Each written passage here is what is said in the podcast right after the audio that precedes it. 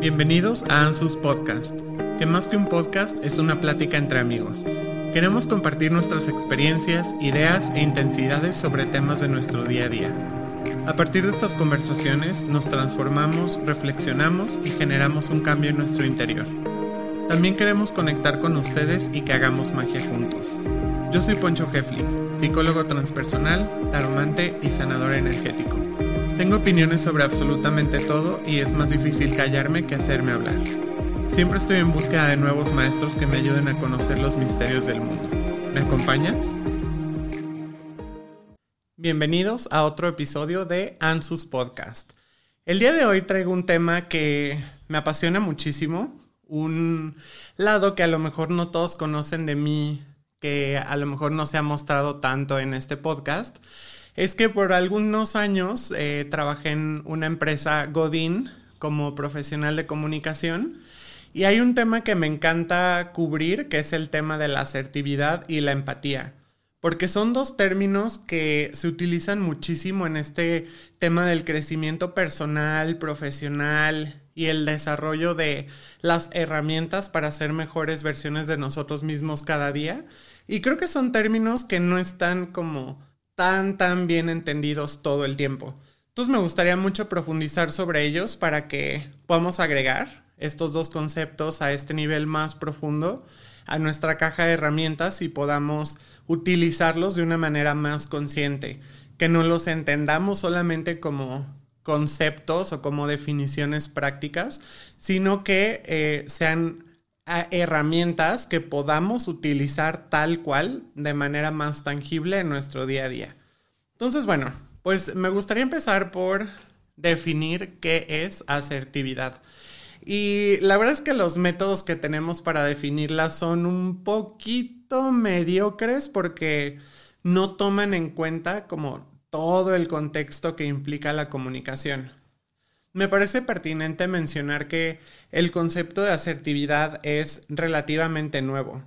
Tiene menos de 100 años que se empezó a utilizar y aunque suene como muchísimo tiempo, realmente no es tanto considerando todas las disciplinas que se ven involucradas en el tema de la comunicación que son desde lingüistas como tal hasta expertos en salud mental, antropólogos, etc. Y es muy difícil que entre disciplinas nos pongamos de acuerdo de exactamente qué significa un término.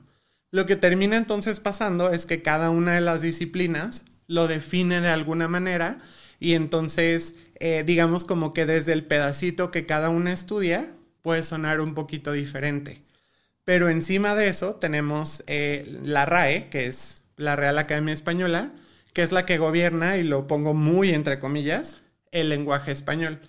Entonces, eh, lo que suele hacer esta, esta institución es resolver de la manera más simple y más sencilla los conceptos precisamente como para que no exista tanta variabilidad. Entonces, si nosotros leemos la definición de asertividad de la Real Academia Española, nos va a decir que eh, es dicho de una persona que expresa su opinión de manera firme y que es una característica propia de una persona asertiva. Pues la verdad no nos sirve de mucho para estudiarlo, como en, en, en temas de herramienta, porque pues está bastante aguada y sin chiste la definición, ¿verdad? Eh, si nos metemos a investigar un poquito más, ya en el tema de comunicación, hay otras definiciones que lo entienden más como una pauta de comunicación donde la persona no agrede ni se somete a la voluntad de otras personas. No sé si ustedes han escuchado propiamente hablar del tema de asertividad, pero normalmente se define desde ahí, como una postura de una forma de comunicarnos donde podamos ser claros con nuestras intenciones, claros con cómo nos sentimos, qué esperamos de los demás, qué esperamos de nosotros mismos, pero al mismo tiempo sin someter la voluntad o la libertad de otros. O un poquito dicho en, el, en ranchero es poder hacer claras nuestras intenciones sin ir por la vida atropellando o violentando gente. Porque en un extremo está la gente que jamás expresa nada y seguramente conocerán por ahí un par que pues no tenemos mucho input de su mundo interior o de qué le molesta o qué le gusta Y en el otro extremo, la gente que expresa todo el tiempo, que más que ser un tema de, de cantidad de comunicación, es un tema de eh, exceso de agresividad, ¿no? Y aquí me gusta hacer una, una acotación muy específica porque eh, todos, todos, todos conocemos personas que cuando se presentan dicen, pues yo la verdad soy una persona súper directa y a mí me gusta decir la verdad, entonces yo siempre te voy a decir. Cuando escuchen eso, corran así en la otra dirección lo más rápido que puedan. Es la red flag más grande de que tienen frente a ustedes a una persona culera. Porque las personas que realmente son claras y son asertivas no necesitan presentarse con esa etiqueta.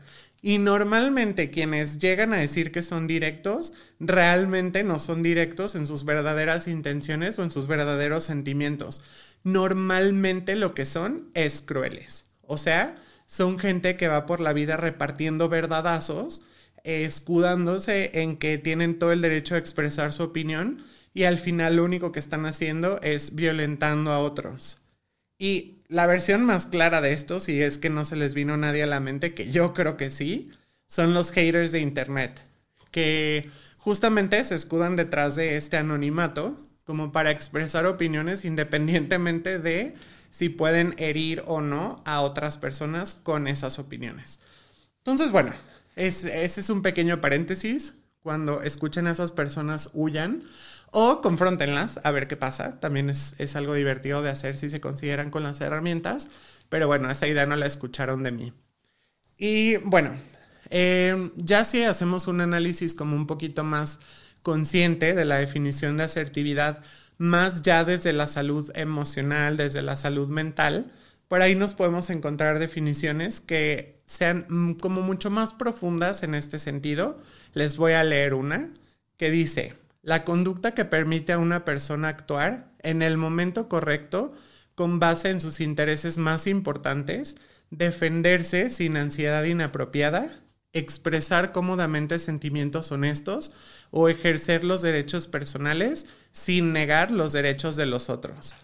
Y esta definición me gusta muchísimo porque pues ya está bastante más completa, ¿no? Ya nos habla de otros elementos que también tienen que ver en la asertividad, como el momento correcto eh, de expresar algo, porque para todo hay lugares, para todo hay formas, y en temas de comunicación no es una excepción.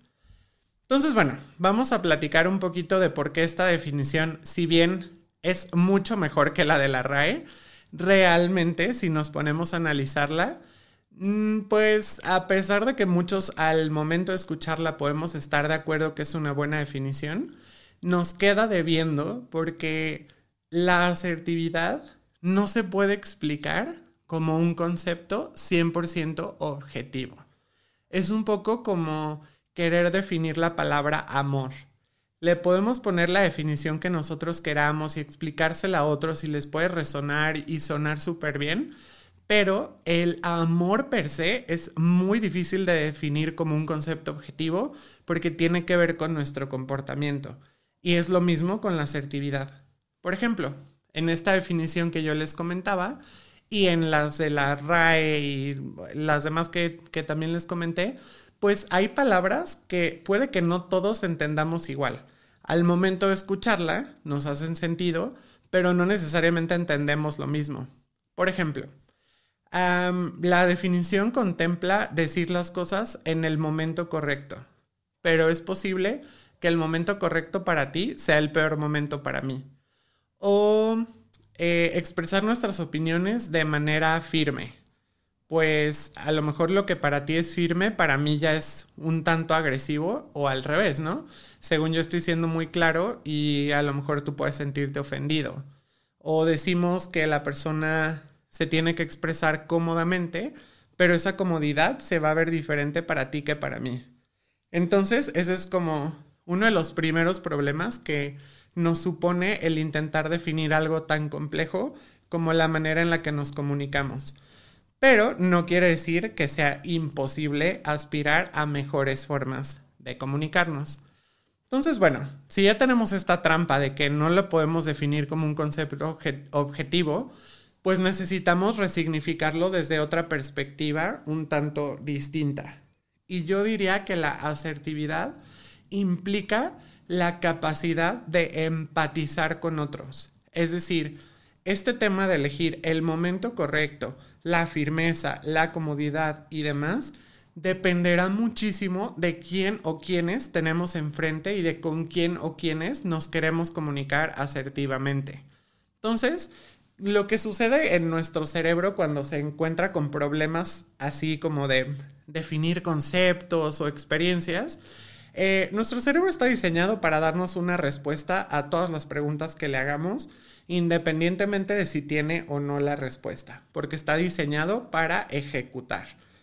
Normalmente cuando hablamos de comportamientos empáticos, nuestro cerebro está mm, pues ya predispuesto a hacernos ciertas preguntas. Yo estoy 100% seguro que la mayoría de ustedes que nos están escuchando en este momento han escuchado la palabra empatía definirse a través de la capacidad de ponernos en los zapatos de otra persona. Y es un ejemplo que funciona como para darnos una probadita de lo que es la empatía, pero si le escarbamos poquito, la realidad es que no nos da tanta información como creemos. Porque lo que hace nuestro cerebro al entender la empatía de esta forma es hacerse preguntas que además va a contestar de alguna manera. Nos preguntamos, por ejemplo, ¿cómo me sentiría yo si me pasara lo mismo que le está pasando a otra persona? O si yo estuviera en su lugar, reaccionaría de la misma forma o con la misma intensidad. Porque a final de cuentas, el tema de ponernos en los zapatos de otra persona, pues nos implica un esfuerzo como de querer imaginarnos, eh, pues cómo se siente, yo cómo me sentiría. Y entonces el cerebro nos da como una combinación de ambas cosas y es lo que solemos entender como empatía cuando intentamos definirlo como concepto pero a final de cuentas no es el proceso más eficiente de empatizar con otros porque habrá situaciones donde conozcamos mucho mejor a la otra persona y situaciones donde no los conocemos tanto. Y la realidad es que debemos ser capaces de ser asertivos independientemente de si la persona que tenemos enfrente nos es familiar o no. Entonces, bueno, ya estoy dando puras malas noticias, diciendo que la asertividad no es lo que creemos, que la empatía no es lo que creemos. Entonces, ¿qué tenemos que hacer? Pues tenemos que reconocer de una mejor manera qué es lo que implican estos términos. Y yo les voy a leer eh, algunos sentimientos que somos capaces como humanos de sentir y quiero que ustedes sientan o piensen en su propia experiencia si alguna vez los han sentido o los han experimentado. Y verán que, pues si estuviéramos todos juntos, eh, todas las manos estarían levantadas todo el tiempo. Voy a leer por ahí algunos sentimientos que no son tan comunes de escuchar, como serenidad, anticipación, enfado, aversión, sorpresa, terror, admiración o éxtasis, por poner algunos ejemplos. Entonces seguramente ahorita todos estamos reconociendo situaciones donde nos hemos sentido de esa forma. Y eso es algo súper poderoso porque ya nos pone en un lugar en común. Ya sabemos que todos como seres humanos podemos reconocer esos sentimientos. Claro, en algún punto de nuestras vidas, ¿no? A lo mejor alguien de tres años no reconoce perfectamente qué es la serenidad o el éxtasis, eh, y a lo mejor no le puede poner nombre, pero digamos ya en nuestra vida adulta podemos más o menos estar de acuerdo en qué significa cada uno de estos términos o cada uno de estos sentimientos. Entonces, eso ya nos pone en un punto en común y eso es bien importante y bien poderoso porque ya nos conecta unos con otros.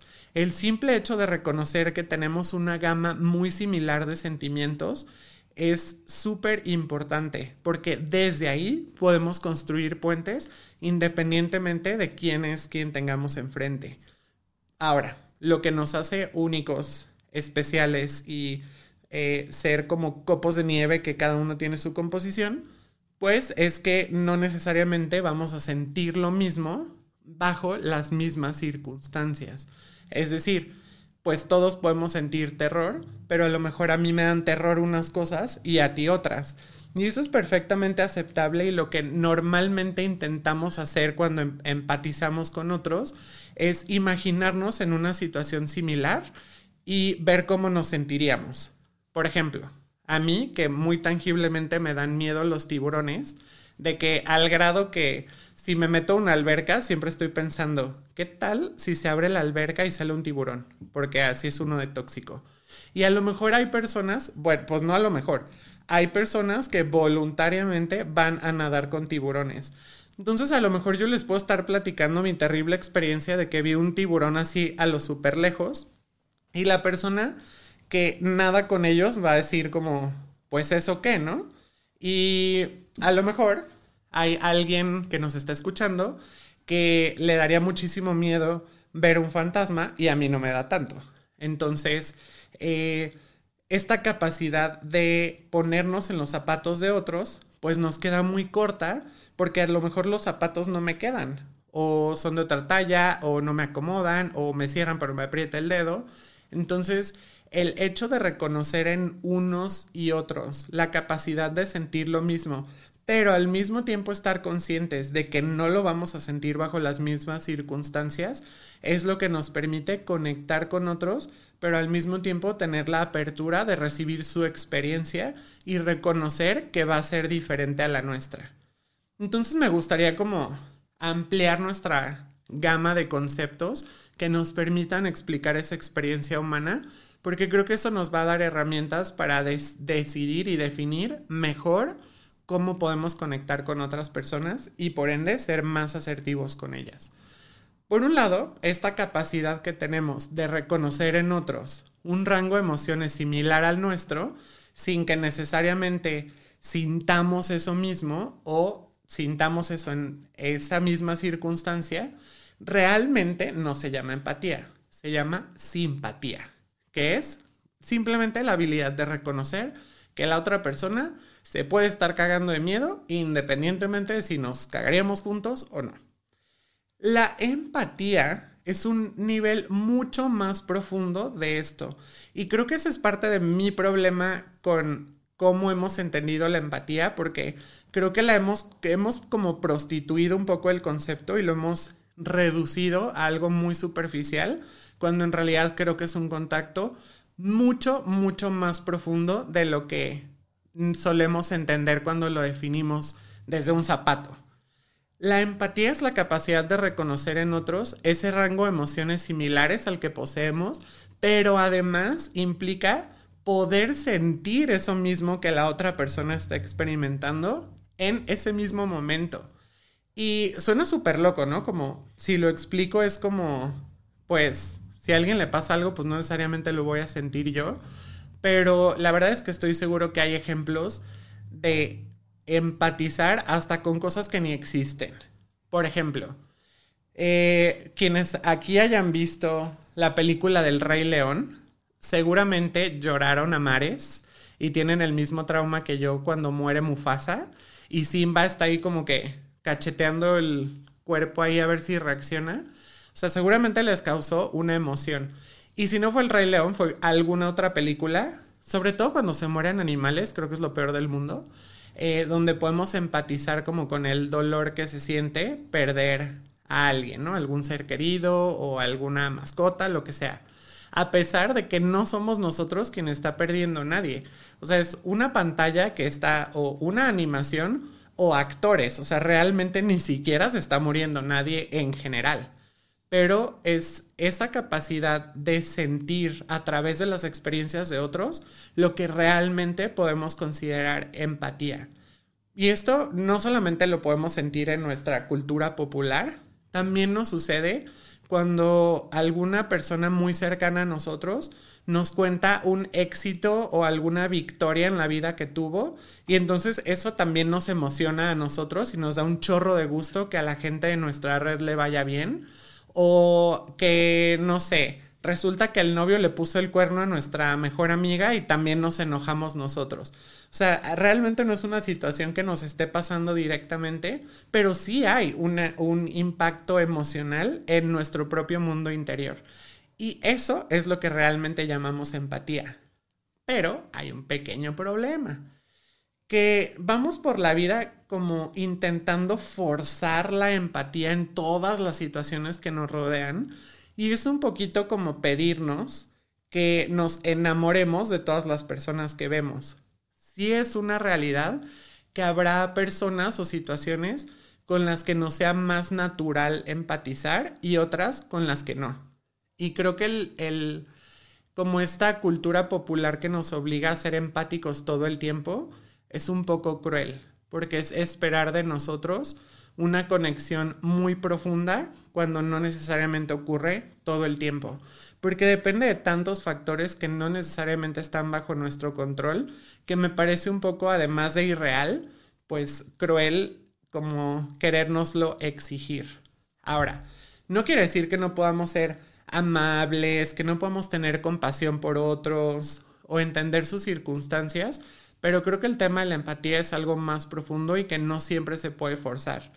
Claro que mientras más abiertos estamos, mientras eh, más queremos y tenemos la intención de entender el mundo interno de los demás, pues claro que es mucho más probable que hagamos esos lazos empáticos y esos lazos energéticos con otras personas, con otras situaciones que, como ya vimos en el ejemplo de las películas, pues ni siquiera necesitamos que la otra persona siquiera exista o esté viva o, digo, puede ser una caricatura tal cual, eh, como en el caso que les platicaba del Rey León.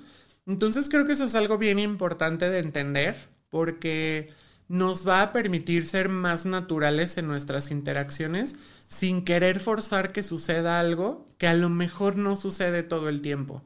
Entonces, mientras le abramos la puerta a esa posibilidad, pues tenemos muchas más eh, probabilidades de que lo sintamos, pero sin quererlo forzar. Entonces, ya más o menos vimos qué es el concepto de asertividad, cómo necesitamos esta habilidad de conectar con otros para poder ser asertivos y eh, como estos diferentes niveles de reconocimiento emocional en otras personas y en nosotros mismos. Y entonces, pues esta asertividad, ¿qué es lo que realmente implica? Podernos expresar de una manera que considere ese mundo emocional de las otras personas y el nuestro propio, donde podamos ser claros, donde podamos ser específicos, y donde nos hagamos responsable de la parte que nos toca a nosotros en esa interacción. Y creo que algo que también sucede comúnmente es que creemos que la asertividad es una herramienta que sí o sí nos va a hacer conseguir lo que queremos.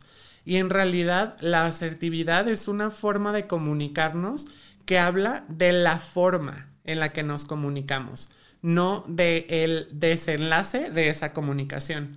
O sea, no necesariamente ser asertivos implica que siempre nos vamos a salir con la nuestra y la gente va a hacer lo que nosotros queramos. Es decir, la asertividad no es una forma de manipular emocionalmente a los otros para que piensen o sientan lo que nosotros queremos que piensen o sientan. Y esto es bien importante reconocerlos porque mm, de pronto en nuestra cultura mexicana, pues el victimismo está bien presente. Y nos encanta ser víctimas y también de repente, pues como que picarle la herida al otro para que, que llore poquito. Entonces, en este intercambio cultural, para nosotros es muy normal utilizar nuestros sentimientos para manipular situaciones. Y eso no es lo más sano y definitivamente no es lo asertivo. Entonces, la asertividad real lo que implica es que nosotros podamos comunicar lo que sentimos de alguna forma, pero no necesariamente va a implicar que la otra persona reaccione exactamente como queremos. Ahora, mm, de todos modos, sí es una versión mucho más sana y que nos aumenta las posibilidades de que a la otra persona le quede clara cuál es nuestra postura y por ende pueda decidir de una manera más consciente qué es lo que queremos, ¿verdad?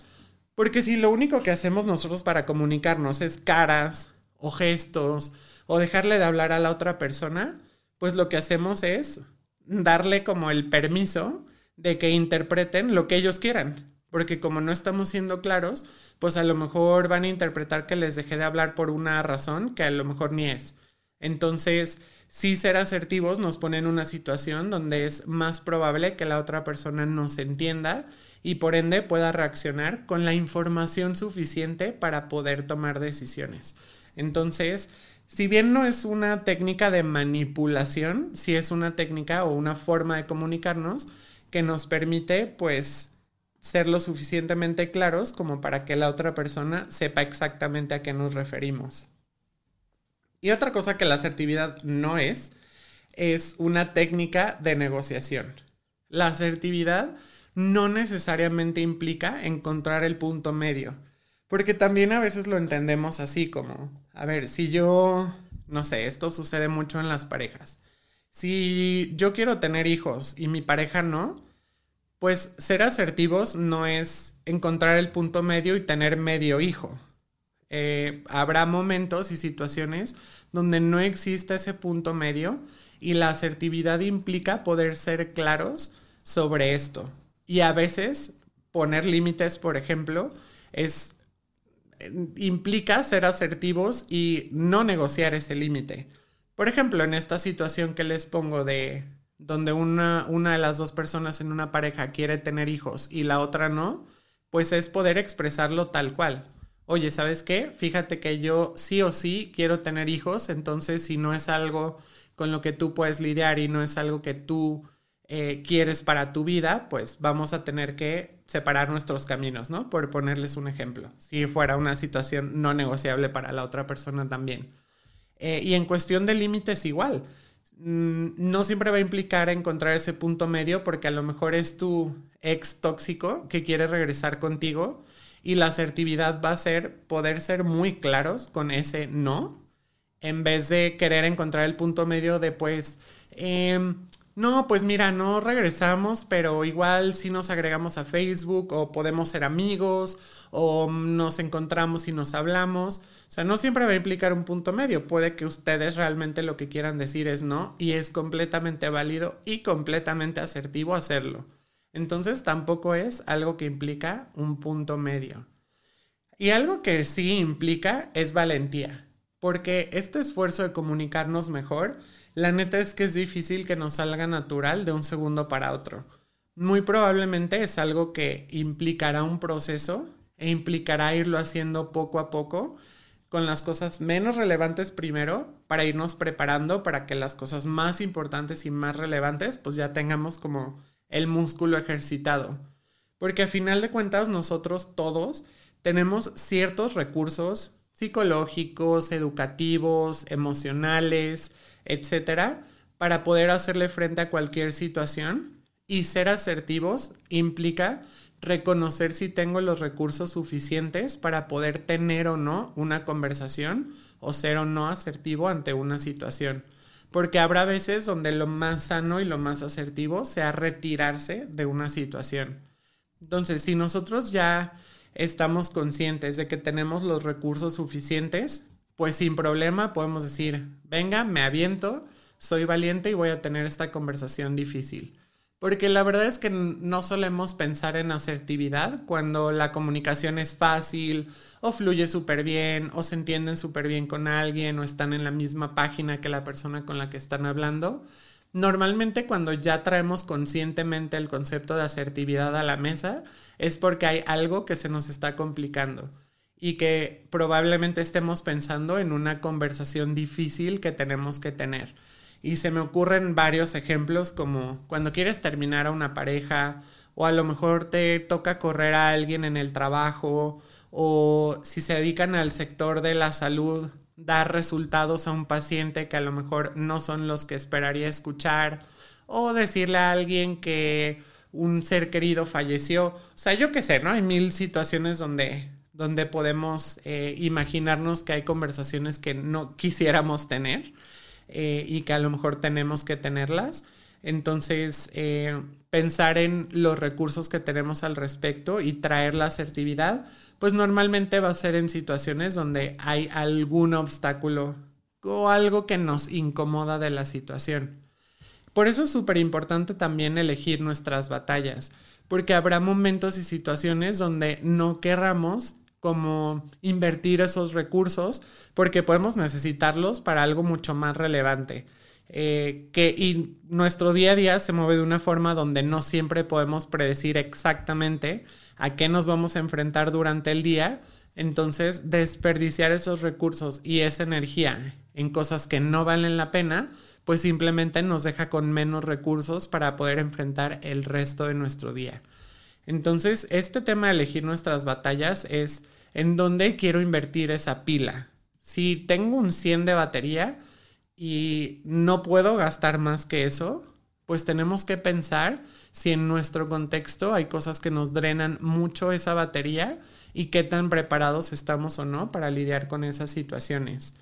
Porque un tema importante con la asertividad es que este tipo de comunicación, pues definitivamente sí implica el riesgo de que la reacción emocional de la otra persona no sea la que esperamos y que esa mm, reacción sea negativa, incluso si sí es predecible.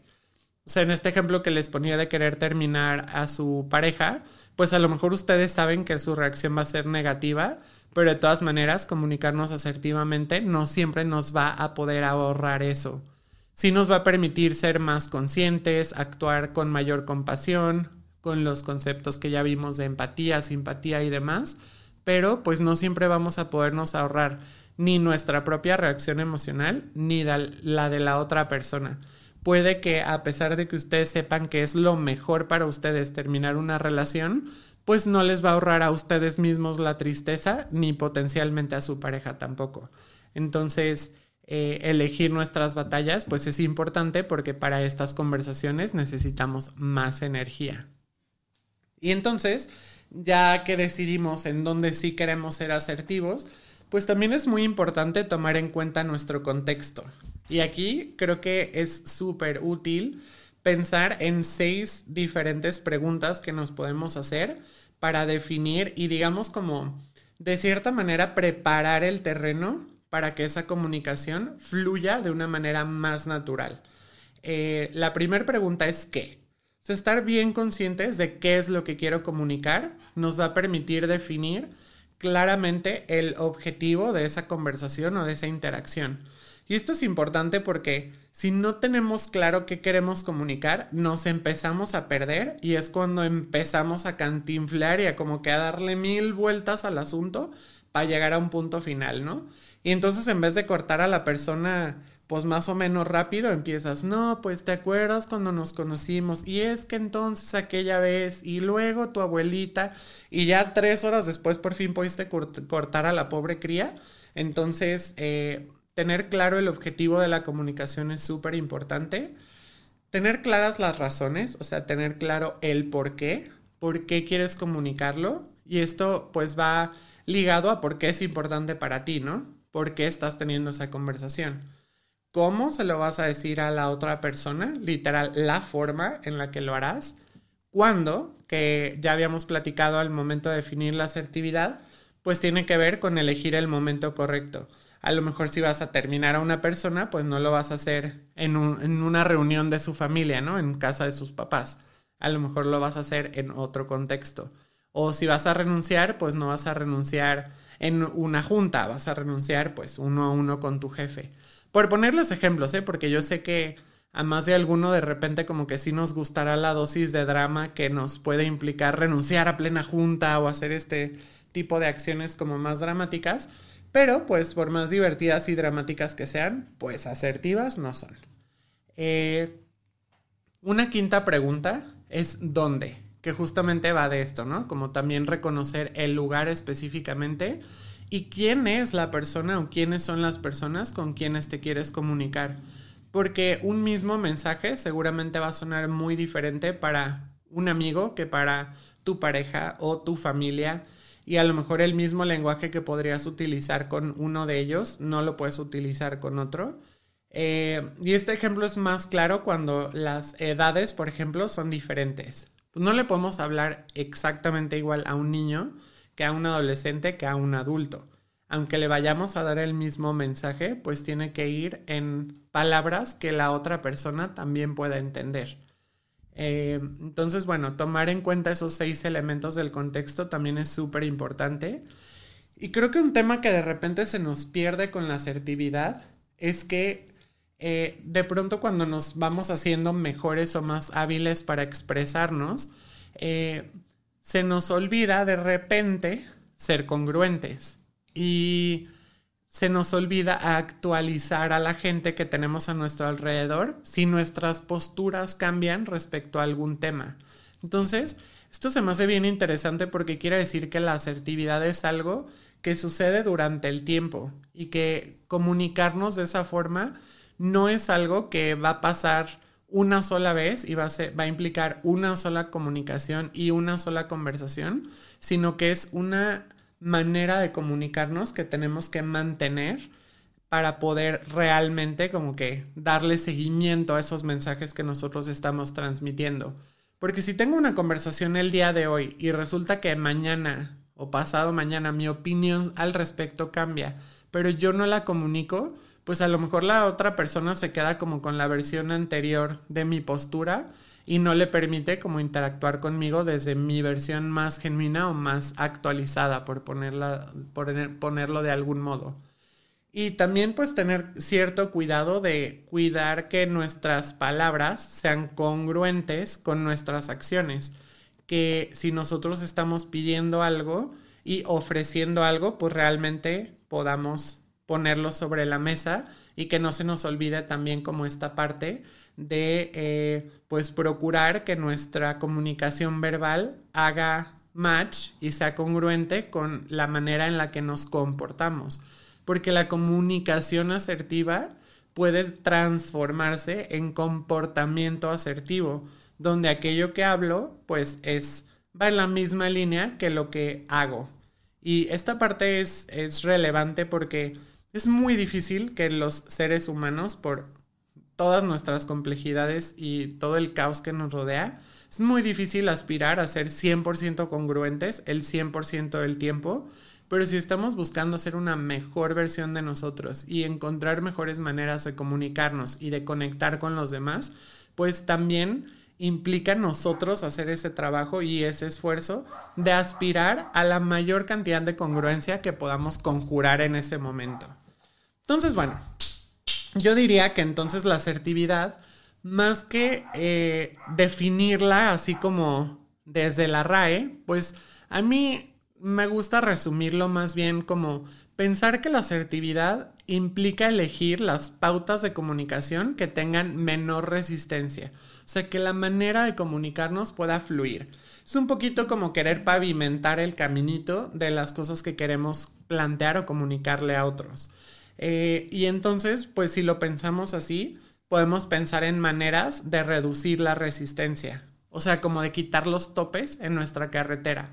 Una de esas maneras es ser empáticos o de tener simpatía por otros, que es cómo me sentiría yo en esa situación eh, desde mi propia perspectiva, pero además estar abierto a escuchar cómo se siente la otra persona desde su perspectiva.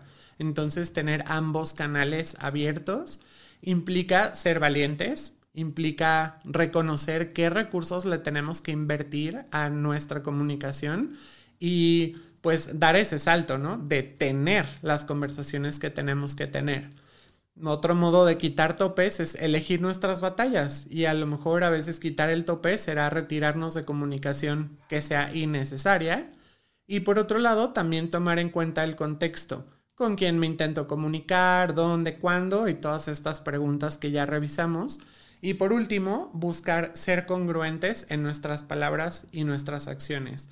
De esta manera, la asertividad realmente se puede convertir en una herramienta y no solamente en una definición o en un concepto que nos permita definir eh, cómo comunicarnos claramente, sino que ya tenemos como un poquito más claro el panorama de exactamente qué es lo que implica poder ser asertivos ante una situación.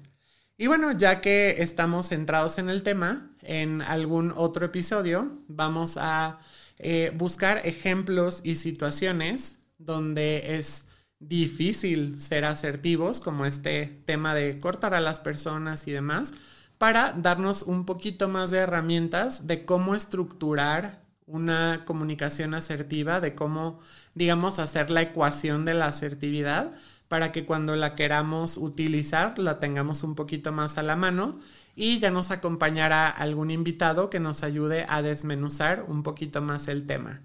Pues sin más, les invito a que nos sigan escuchando semana tras semana. La próxima semana tenemos una invitada muy especial que todos ya conocen. Entonces no les voy a spoilear ni la invitada ni el tema, pero la verdad es que ya grabamos ese episodio y quedó súper padre. La verdad es que creo que les va a encantar. Entonces no se les olvide que todos los lunes tenemos nuevos episodios. Hoy platicamos sobre la asertividad y la empatía y la siguiente semana pues van a tener que sintonizarnos para enterarse de cuál va a ser el tema. Muchas gracias por escuchar, les mando un abrazo a todos y nos vemos la próxima semana.